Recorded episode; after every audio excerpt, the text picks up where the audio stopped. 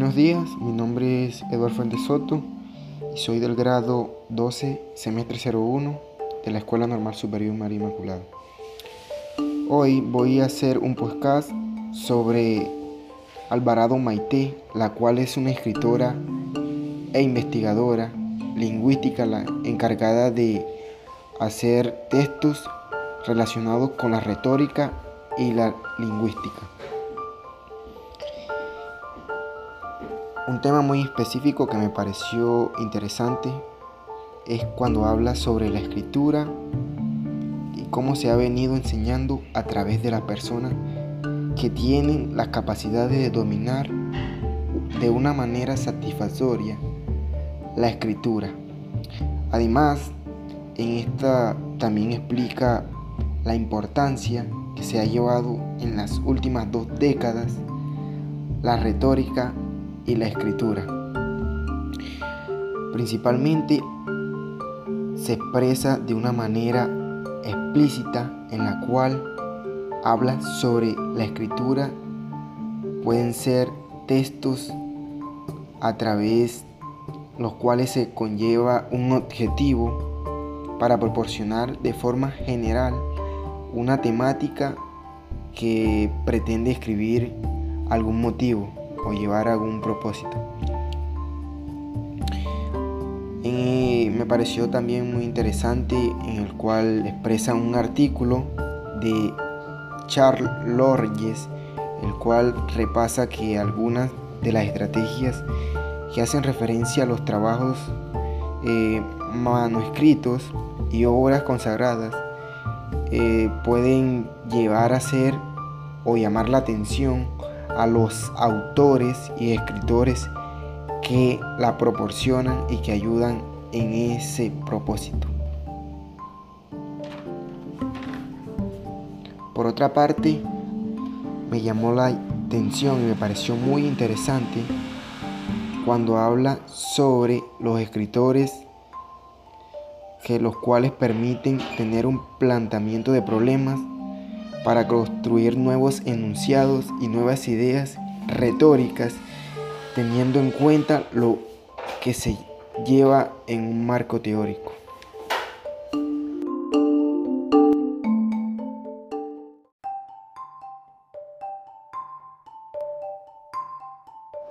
Por otra parte, me gustaría resaltar la composición y la retórica o la retórica y la composición, en la cual parte de la acción, la cual se utiliza en distintos contextos para distinguir eh, formas de cómo viene esa significación y composición de la palabra retórica.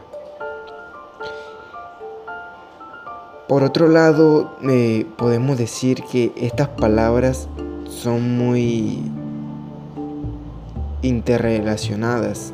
Una depende de la otra, mientras que hacen parte en el proceso retórico para ser muy fundamentales en representación del orador o del auditorio, es decir, de la persona que escucha su retórica en ese entonces.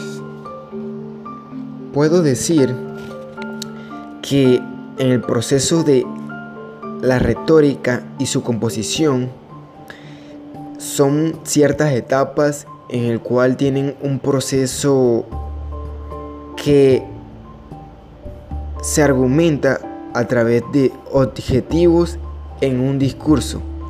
Es decir, que ciertos conocimientos que han sido discursivos y debatidos tienen una determinación a la selección de las palabras a las que se pronuncia.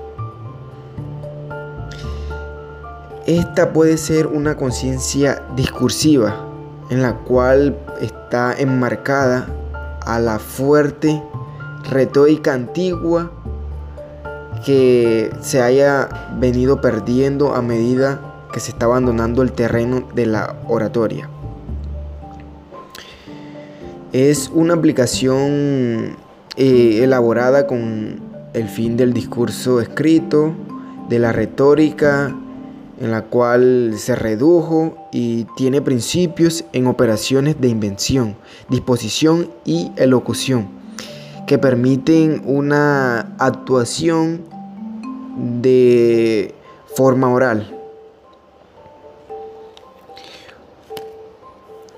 También puedo decir que la tarea de la composición es aquella que asimila el arte de pensar, en la cual se entraña en el proceso retórico de invención, mientras que tiene una redacción eh, en el ejercicio de, exponer el escrito de forma material eh, recogido en el acto de ese ordenador. También esta composición tiene tres operaciones importantes que debes saber en el discurso retórico o en un marco teórico práctico. La primera es buscar y exigir pensamientos los cuales llamen la invención o la innovación. Innovación. Eh, la segunda es ordenar esa, esas invenciones de una forma conveniente a la disposición. Y la tercera y la última es expresarlos eh, de una manera eh, oportunas, con palabras, lo que se denomina la elocución.